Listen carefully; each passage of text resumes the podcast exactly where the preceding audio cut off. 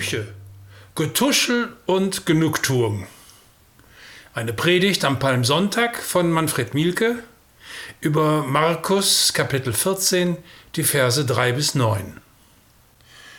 Liebe Gemeinde, mit dem heutigen Sonntag beginnt die Karwoche. Als Palmsonntag erinnert er uns an Jesu Einzug in Jerusalem, der ja vor aller Augen geschah. Im Verborgenen allerdings beschließen die jüdischen Wortführer, ihn mit List zu ergreifen und töten zu lassen, wozu einer seiner Jünger sich als Mittäter anbietet. Der Evangelist Markus verfolgt diese Intrige, fügt aber dann dazwischen seinen Bericht über die Salbung Jesu ein. Davon schreibt er so. Als Jesus in Bethanien war, im Hause Simons des Aussätzigen und lag zu Tisch, da kam eine Frau, die hatte ein Glas mit unverfälschtem und kostbarem Nardenöl, und sie zerbrach das Glas und goss es auf sein Haupt. Da wurden einige unwillig und sprachen untereinander, was soll diese Vergeudung des Salböls? Man hätte dieses Öl für mehr als 300 Denare verkaufen können und das Geld den Armen geben. Und sie fuhren sie an. Jesus aber sprach, lasst sie in Frieden. Warum bringt ihr sie in Verlegenheit? Sie hat ein gutes Werk an mir getan, denn ihr habt alle Zeit Arme bei euch und wenn ihr wollt, könnt ihr ihnen Gutes tun. Mich aber habt ihr nicht alle Zeit. Sie hat getan, was sie konnte. Sie hat meinen Leib im Voraus gesalbt für mein Begräbnis.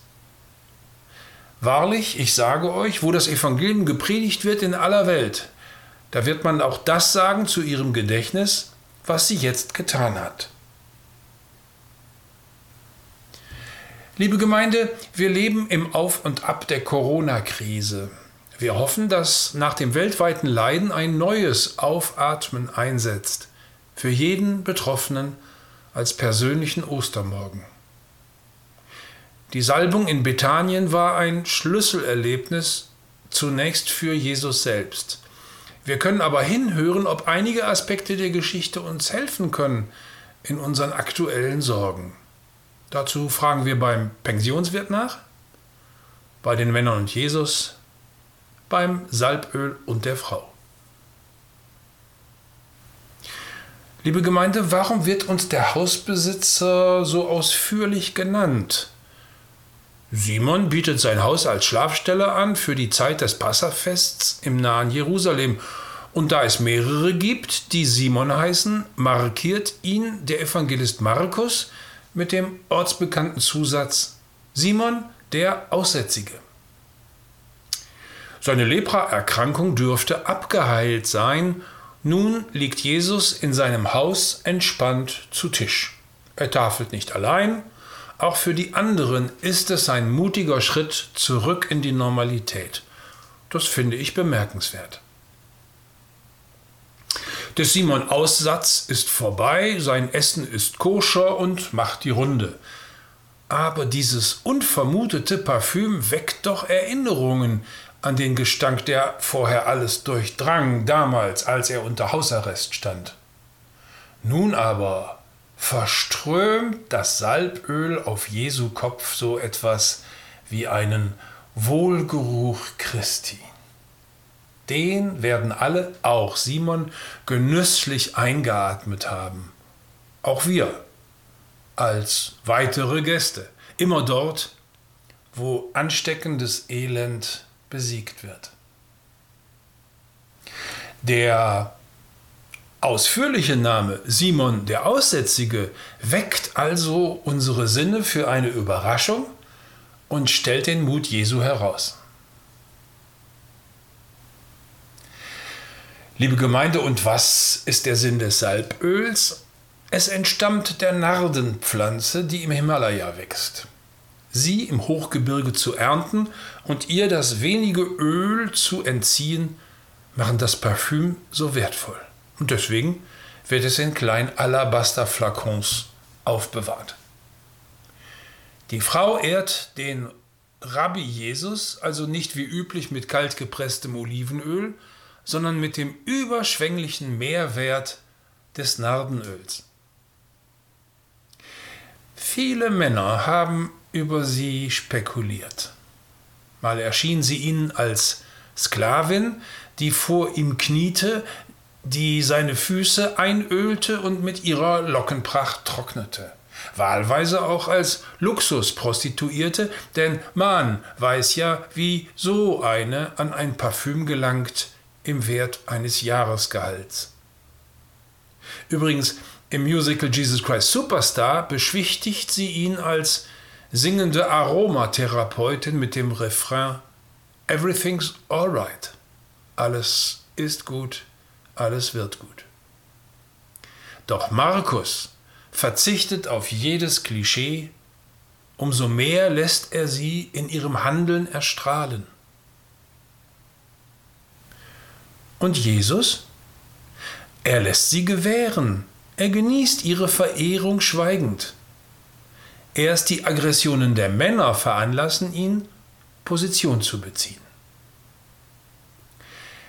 Nach der Inschutznahme der Frau erteilt er ihnen eine sarkastische Bibellektion und als Schlusspointe fügt er an, sie hat meinen Leib im Voraus gesalbt für mein Begräbnis. Die Frau hatte mit ihrem Parfüm nur ihre überragende Wertschätzung für Jesus überfließen lassen. Erst Jesus interpretierte ihr Parfüm spontan als Salböl für die letzten Handgriffe bei seiner bevorstehenden Grablegung. Als dazu mehrere Frauen mit Salböl zu seinem Leichnam kamen, war er bereits auferstanden. Ohne ihm ein gutes Werk antun zu können, gingen sie nach Hause. Seine Salbung war bereits getan durch die Frau in Bethanien. In wenigen Sekunden ändert sich der Sinn des Parfüms erheblich. Was können wir daraus lernen? Vielleicht das. Wir haben andere Ressourcen, die wir eventuell schlicht einschätzen. Aber beim Verschenken entwickeln sie eine unvermutete Wirkung. Gottes Gegenwart macht unsere einfachen Gesten so segensreich. Das ist wunderbar. Liebe Gemeinde, und die Männer? Markus charakterisiert sie zunächst durch ihr Verhalten. Sie werden mürrisch, sie tuscheln halblaut, dann fahren sie sie grimmig an. Dabei fällt auf, dass sie nicht zu den üblichen Verdächtigen gehören. Es spielt für Markus keine Rolle, ob sie Jünger sind oder Nachbarn oder Jesu Gegner. Für ihn gehören sie zur Gattung der Männer. Auch durch ihre gespielte Empörung charakterisiert er sie. Was soll diese Vergeudung des Salböls? Die 300 Denare hätte man den Bettelarmen geben können. Wir sehen unter den Männern auch nicht einen, der aufsteht, mit dem Diakoniebeutel rumgeht und für einen Anfang sorgt. Da ist auch nicht einer, der sich Zachäus als Vorbild nimmt und verspricht, die Hälfte meines Vermögens gebe ich den Armen. Da ist auch nicht einer, der sagt, ich habe noch 30 Silberlinge in meinem Beutel. Wer verdoppelt? Keiner war da. Meist fehlt der eine. Und wir schauen auch oft zuerst nach links und rechts. Die Männer verurteilen die Gabe der Frau als sinnlose Vergeudung. Gerne würden sie die 300 Denare als eigene Spende weiterleiten. Fremdes Geld darf ja anrüchig sein. Sie dünken sich auf einem hohen Berg, als läge ihnen aller Reichtum zu Füßen. Doch Jesus macht ihnen ihr moralisches Regime streitig. Mit einem Blick rüber nach Jerusalem, sagt er, Bettelarme habt ihr doch jederzeit bei euch. Auf dem Passafest sind sie nicht zu übersehen. Und aufblickend zur Frau, die neben ihm steht, sagt er, Danke, du hast mir gut getan. Und mit einem Blick auf sich selbst sagt er, Sie hat meinen Leib im Voraus gesalbt für mein Begräbnis. Jesus ist der einzige Mann mit Durchblick. Dadurch, dass er die Parfümspende als Salbung seines Leichnams deutet, macht er sie zu einem prophetischen Ereignis und die Frau zu einer Prophetin und sich selbst zum Gesalbten Gottes. Jesus ist sich sicher. Nach seinem Tod wird er für Gott derselbe sein, der er vorher war, der Christus Jesus, der Gesalbte Gottes. Er kann jetzt aufstehen und seinen Leidensweg gehen. Uns hilft das, ihn innerlich mitzugehen. Liebe Gemeinde, Jesu Ansage seiner Tötung ist so konfrontierend, dass alle verstummen. Die Frau versteht Jesu Worte als Geh hin in Frieden. Nur der Wohlgeruch ist noch da. Und die Männer. Und wir? Was machen wir als nächstes? Vor der Krise, mittendrin und als Genesende. Jesus können wir nicht kopieren. So nicht. Aber seine Gewissheit, dass er derselbe ist im Himmel wie auf Erden, das hilft uns sehr. Ihm anzugehören ist unser einziger Trost im Leben und im Sterben. Und für diese Gewissheit müssen wir nicht ableben, aber durch sie werden wir aufleben. Die Männer, die Männer sollten wir nicht kopieren.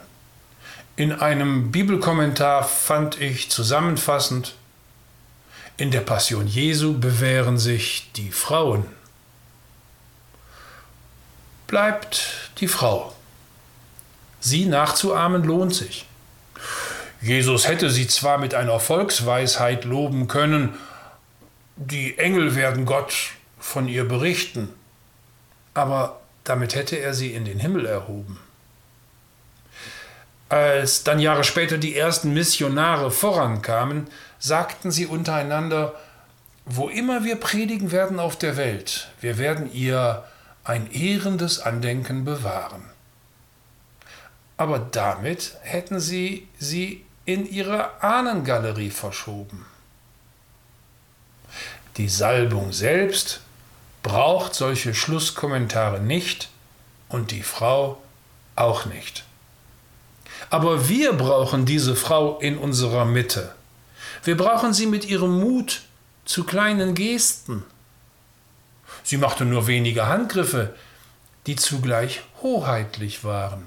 Sie nachzuahmen lohnt sich. Das deutet sehr treffend ein neues Passionslied an, das wir gleich auch singen werden. Einige Zeilen davon lauten so. Kostbar war der Moment, als sie das Haus betrat, das Salböl in den Händen, um Liebe zu verschwenden. Gepriesen, was sie tat. Kostbar war der Moment, als sie das Siegel brach und Duft das Haus erfüllte, sie zärtlich Ängste stillte, Erinnerung wirkt nach. Kostbar war der Moment, als Jesus sie bewahrt, sie schützte und sie ehrte, als sie sein Danke hörte, als Gott den Raum betrat. Und nun hören wir das Lied.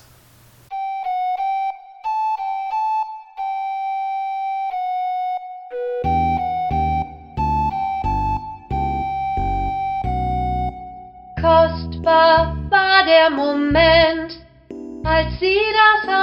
Betrat, das Salböl in den Händen, um Liebe zu verschwenden.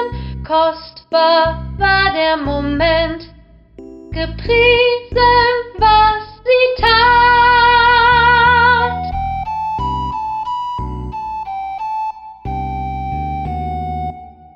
Kostbar war der Moment, als sie mit leichtem Gang die Mauer der Bedenken durch Schritt und Trost zu schenken. Kostbar war der Moment, für sie ein Lobgesang.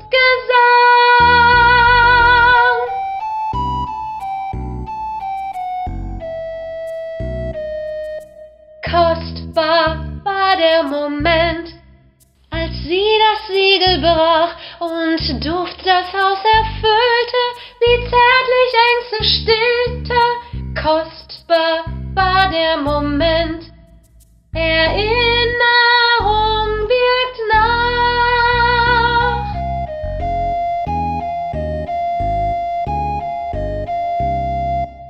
Kostbar war der Moment, als Jesus sie bewahrt, sie schützte und sie ehrte, sie ein Danke von ihm hörte. Kostbar war der Moment, als Gott den Raum betrat.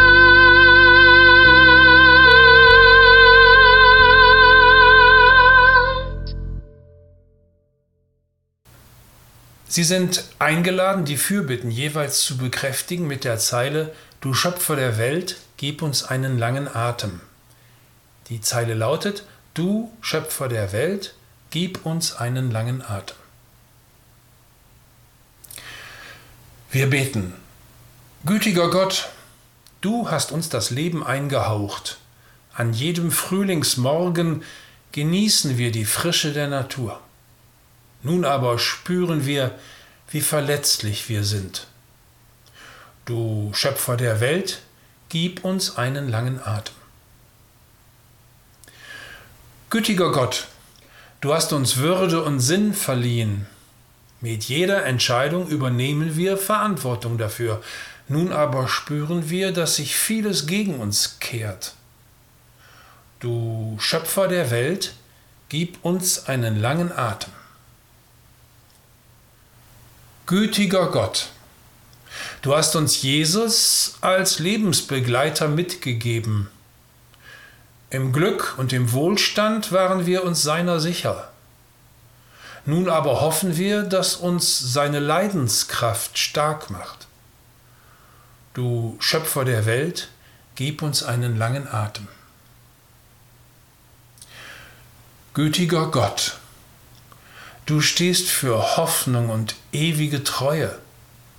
Doch Unheilspropheten zitieren für ihre Sicht die biblischen Plagen. Lass uns Jesu Auferweckung als Gegenrezept entdecken. Du Schöpfer der Welt, gib uns einen langen Atem. Gütiger Gott, dein Sohn Jesus hat Kranke geheilt und Trostlose mutig gemacht. Wenn wir zu zaghaft reden und zu knapp helfen, dann verstärke du das durch dein großes Ja. Du Schöpfer der Welt, gib uns einen langen Atem. Amen. Und der Friede Gottes und der Mut Gottes, die heilsamer sind als alle unsere Berechnungen, bewahren uns in Jesus Christus, unserem Herrn. Amen. Ich wünsche Ihnen einen guten Tagesverlauf und Gottes Geleit in der kommenden Zeit.